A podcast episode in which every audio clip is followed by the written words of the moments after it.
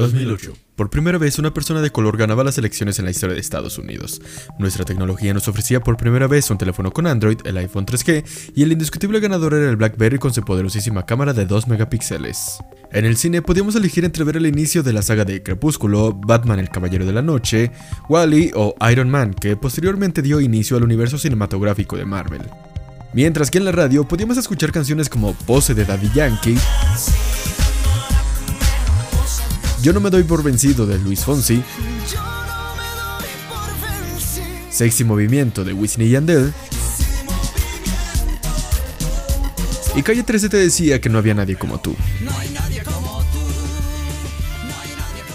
Entre todo esto, comenzaba a sonar un sonido, ya sé, redundante. Un sonido sencillo pero efectivo, perteneciente a un artista que revolucionaría la industria musical tal y como la conocíamos. Los medios lo llamarían la nueva Madonna y los fans de Madonna responderían con un ¡Ay, por favor! Su nombre, Lady Gaga. Y hoy te contaré sobre su evolución para que no tengas que darle el avión a tu amigo gay cuando se ponga a hablar de la persona que le cambió la vida. Así que te doy la bienvenida y acomódate porque esto es Pop y Chocolate.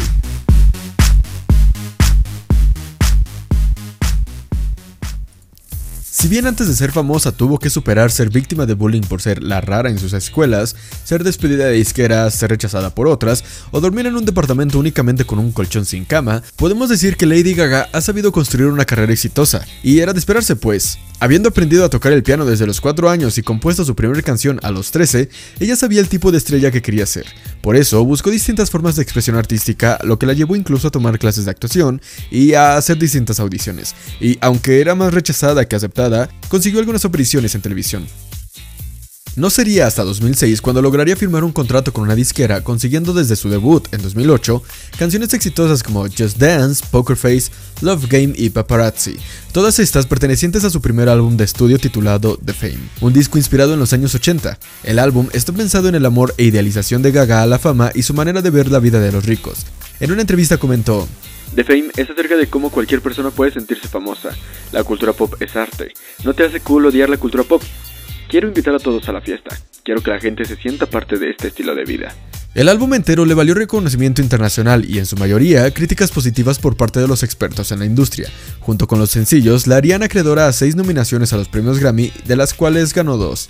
Durante esta era se posicionaría como una de las artistas más controvertidas de la industria musical, teniendo los medios todo el tiempo sobre ella, ya fuera por sus extravagantes peinados, sus videos o sus atuendos para las alfombras rojas, pues desafiaba la imagen que había construido la industria en las mujeres, ya que mientras la industria buscaba mostrarlas como niñas tiernas o en su defecto, la sensualidad de estas, Gaga había optado por mostrarse totalmente diferente, apoyándose también en sus presentaciones como paparazzi en los VMAs del 2009, en donde terminó colgada y bañada en sangre en televisión nacional. Con esto, el público conservador y religioso la comenzó a tachar de satánica, pues decían que había simulado un sacrificio en vivo. Gaga se defendería diciendo que únicamente se trataba de una representación de lo que le hace la fama a los artistas. También levantó revuelo cuando en una entrevista para la revista Rolling Stone se confesó como bisexual. Pero sí, sin duda alguna, su mayor polémica llegaría durante su presentación en Glastonbury del mismo año, donde nacería el mito de que en realidad era hermafrodita cosa que muchas personas siguen pensando hasta la fecha. Ya que al bajar de una motocicleta que formaba parte del show, su pequeño atuendo, del que por lo visto la ropa interior no formaba parte, dejó ver a su supuesto amiguito mm, tomando el aire. Su último sencillo, Paparazzi, contrataba un poco con el resto del álbum, pues tanto la canción como el video tenían una intención más oscura. Esto sirvió como una especie de introducción para su siguiente álbum, The Fame Monster. The Fame Monster estuvo planteado como una contraparte de The Fame, pues mientras The Fame era felicidad y hablaba de la parte buena de la fama, The Fame Monster trataba sobre la parte oscura de la fama, donde Gaga plasmaría un miedo distinto en cada una de sus ocho canciones. Miedo a la obsesión, miedo al amor, miedo al sexo, Sí, al sexo. miedo a la muerte de un ser querido, el miedo a la autoaceptación o exposición pública, el miedo a la sofocación o al compromiso, el miedo a la adicción y el miedo a la verdad. El nuevo álbum se convirtió en un hito en su carrera, ya que fue durante esta era que su fama creció exponencialmente, llegando a tener el video más visto de toda la historia de YouTube, Durante esta época al menos. y consiguiendo una colaboración con Beyoncé, quien ya de por sí era un exponente dentro de la industria musical. Tratándose de Lady Gaga, los escándalos no dejaron de llegar, pues si bien Ya con su primer disco conseguiría una imagen obscura a la que muchos relacionarían con el satanismo o los Illuminati, definitivamente no ayudó que se comenzaran a encontrar supuestos mensajes subliminales dentro de sus canciones, tanto en el primer álbum como en el nuevo, mensajes que hablaban de adoración al maligno. ¿Como Gloria Trevi? sí. Los rumores de su satanismo tomarían mayor fuerza cuando para el último sencillo del álbum, Alejandro, el videoclip contaría con hombres semidesnudos y lo que parecían ser soldados con referencias al nazismo, mientras se dejaban ver cruces en determinados momentos. Gaga aparecería con un atuendo similar al de una monja completamente rojo y otro atuendo blanco semitransparente con líneas en forma de cruces invertidas. Una de ellas justo en su Vagina. una de las escenas que terminó por escandalizar a la iglesia y a los religiosos es cuando Gaga durante el video aparenta comer un rosario usando el traje rojo anteriormente citado. El video fue fuertemente criticado por grupos conservadores acusándola de promover el satanismo y la homosexualidad, tema que en 2009 y 2010 aún resultaba con un alto grado de tabú. Esto no detendría a Gaga, pues durante la presentación del sencillo en su gira The Monster Ball Tour, Gaga sería bañada en sangre. Artificial, quiero creer. Esta sangre salía de una especie de fuente con forma de ángel que lanzaba fuego por las alas, quizá para patear un poco más el avispero. Quién sabe. Nada de esto evitaría que el álbum fuera fuertemente aclamado por la crítica, Quizá el pacto había funcionado. y esto le conseguiría 6 nominaciones a los premios Grammy, donde sería acreedora de otros 3, así como a los VMAs del 2010, donde se convirtió en la artista de la noche teniendo que levantarse 8 veces al ganar 8 premios de las 13 nominaciones que había conseguido.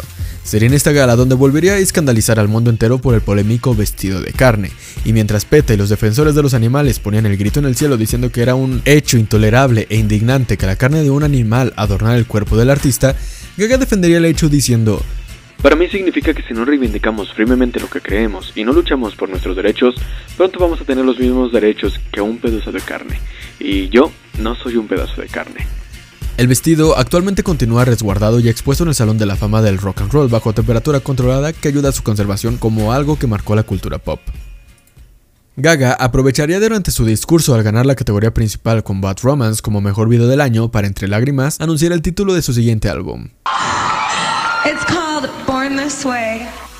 A estas alturas su extravagancia y que el público en general la definiera como la rara hizo que la mayoría de personas que fueran atraídas como fans fueran personas que se sentían distintas o hasta excluidas de la sociedad, logrando una gran fuerza en la comunidad LGBTIQ de la que Gaga, además de considerarse miembro, era una ferviente defensora y luchadora por los derechos de esta. Su nuevo sencillo homónimo al álbum, Born This Way, lanzado para promocionar el mismo álbum, llegaría en su primera semana al número uno en 24 países y se convertiría en un himno de autoaceptación donde no importaba si eras gay, lesbiana o transexual, una persona poco atractiva, Discapacitada, chaparra, alto, flaco, gordo. según ella, el video trataba del nacimiento de una nueva raza libre de prejuicios y que su objetivo era inspirar a la unidad y a la solidaridad.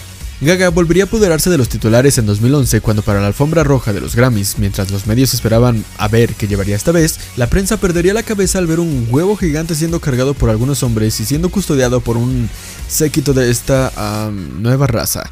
De manera implícita, todos sabían que se trataba de Lady Gaga, porque, siendo honestos, ¿Quién más? Gaga permanecería en ese huevo hasta el momento de su presentación, pues para ella representaba una etapa embrionaria cuya criatura no nacería hasta el momento de su actuación en la gala. Después de varias horas de incubación, por supuesto, convirtiéndose en una de las estrellas más comentadas de la noche. Sin embargo, la polémica volvería a apoderarse de ella cuando dicho sencillo comenzó a ser fuertemente comparado por sus similitudes con Express Yourself de Madonna.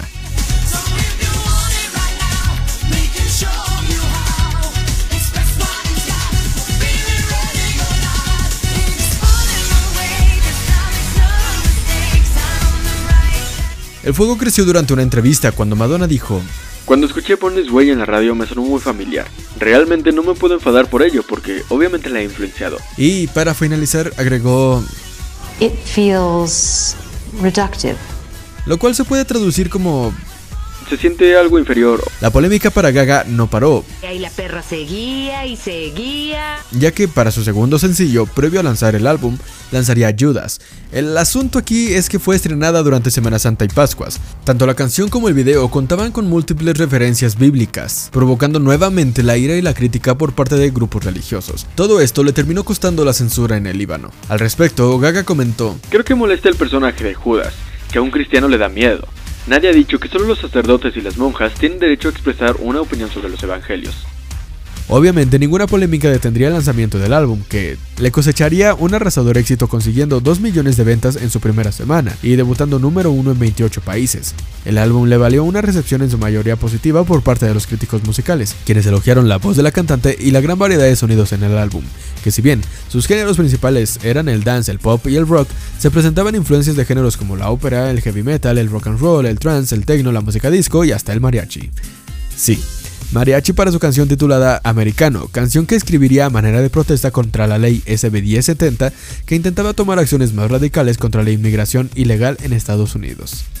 El álbum fue posiblemente uno de sus trabajos más ambiciosos para este tiempo, pues, siendo planeado como un regalo para sus fans, abordaba temas de índole social como la sexualidad, la libertad, el individualismo, el igualitarismo, el feminismo y todo lo bueno que acabara en. Por si fuera poco, además de la múltiple gama de géneros con la que contaba, había decidido incluir a músicos como el saxofonista Clarence Clemons para The Edge of Glory y para You and I a Brian May, guitarrista de la legendaria banda Queen.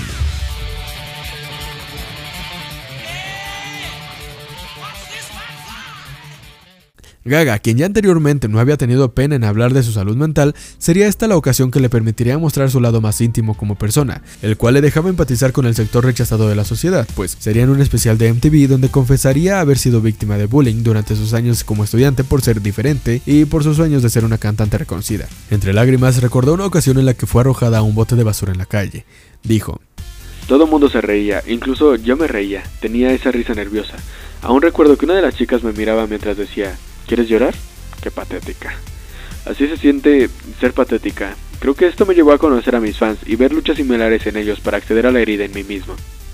Gaga usaría el poder e influencia que había conseguido para crear junto a su madre la Born This Way Foundation, su propia organización sin fines de lucro que tiene como objetivo crear espacios seguros para los jóvenes luchando contra el bullying e intimidación o el abandono.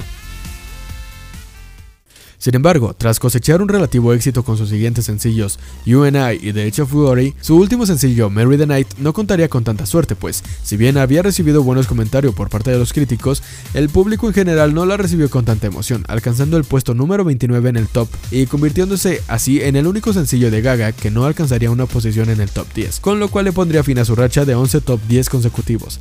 Pero esto parecía ser solo un presagio para el inicio de su mala suerte, pues a inicios del 2013 durante un concierto, A unas cuantas presentaciones de terminar la gira en la que se encontraba hacía ya casi un año, se le vería muy desgastada y con dolor al moverse, llegando incluso a gritar durante la última canción interpretada. Esa noche se daría a conocer que había sufrido un desgarre en el área de la cadera, diciendo que había estado ocultando el dolor a su equipo pensando que era algo que se curaría solo, pero que estaba ya imposibilitada para caminar. Al día siguiente, su equipo daría a conocer que tendrían que someterla a una cirugía debido a que en realidad se trataba de una fractura de cadera, llevándola a cancelar los espectáculos que le quedaban, concluyendo con un largo silencio absoluto por su parte, dejando a muchos con la duda de ¿dónde está Lady Gaga?